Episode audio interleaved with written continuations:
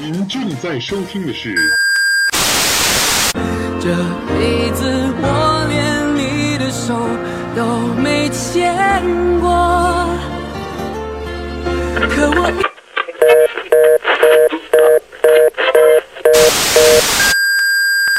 喂喂，这是什么地方？这里是财经头条。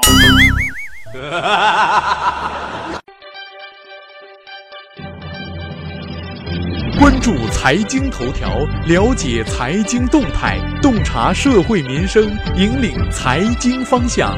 应月与您一起看财经。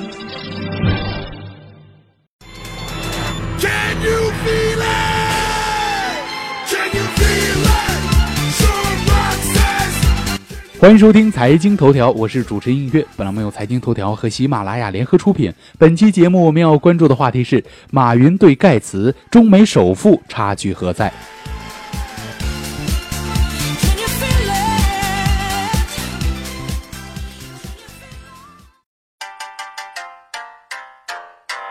呀呀呀呀呀呀呀！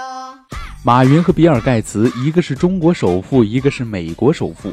中国首富和美国首富有哪些相似，又有哪些不同呢？一个盖茨的财富约等于四个马云。在二零一五年三月的福布斯全球富豪榜上，比尔盖茨以七百九十二亿美元净资产身价名列全球第一，而马云以二百二十七亿美元的净资产身价名列全球第三十三。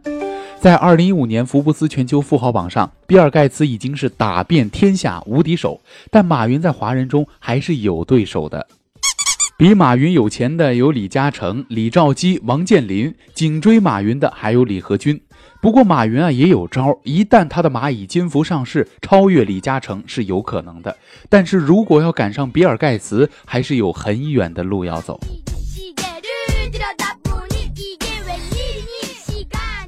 盖茨的慈善捐赠十数倍于马云承诺。在二零一四年胡润公布的中国慈善榜上，马云以一百四十五亿元人民币的捐赠总额名列第一。他捐赠的方向主要是环境、医疗、教育和文化。马云能够上榜，可能是因为在阿里巴巴上市前夕，他和蔡崇信承诺将阿里巴巴百分之二的股权设立两支慈善信托基金，马云和蔡崇信分别占七成和三成。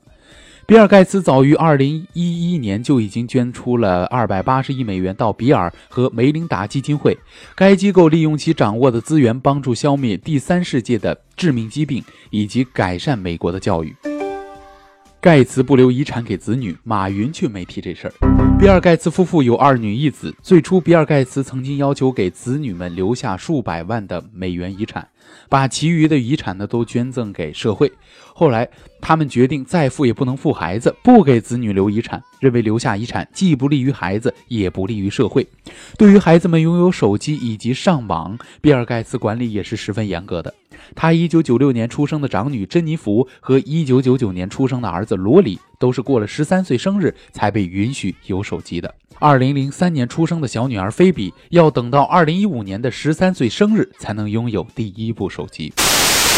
马云暂时没有谈到遗产是否要留给子女的问题。他和张英呢有一子一女，大儿子叫马元坤，生于一九九二年，小女儿出生日期不详，小名叫元宝。马元坤十岁左右呢，沉迷于网吧打游戏，为此张英放弃了事业，离开阿里巴巴做专职太太，管教儿子。如今，马元坤在美国伯克利大学上学。哇哦，不错呀！盖茨在生活上很吝啬，马云是一个毛衣控。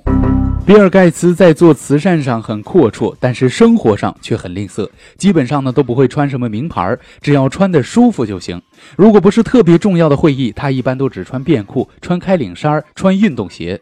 他订购商品呢，喜欢订购打折的商品，停车呢也一般不会停到贵宾车位，因为呢那样会多付几美元的。马云可以说啊是一个毛衣控，他在公共场合穿毛衣的照片有一百多张。他尤其喜欢穿明亮的黄色和红色，其次呢是黑色和绿色。据说啊他的毛衣可能是出自天猫的品牌。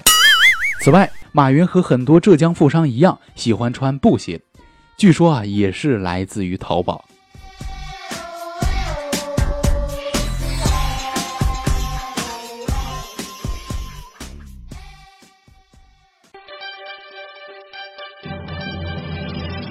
关注财经头条，了解财经动态，洞察社会民生，引领财经方向。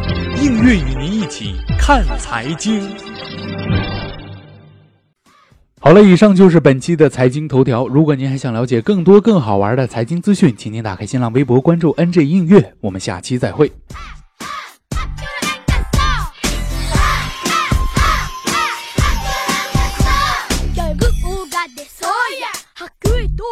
boya.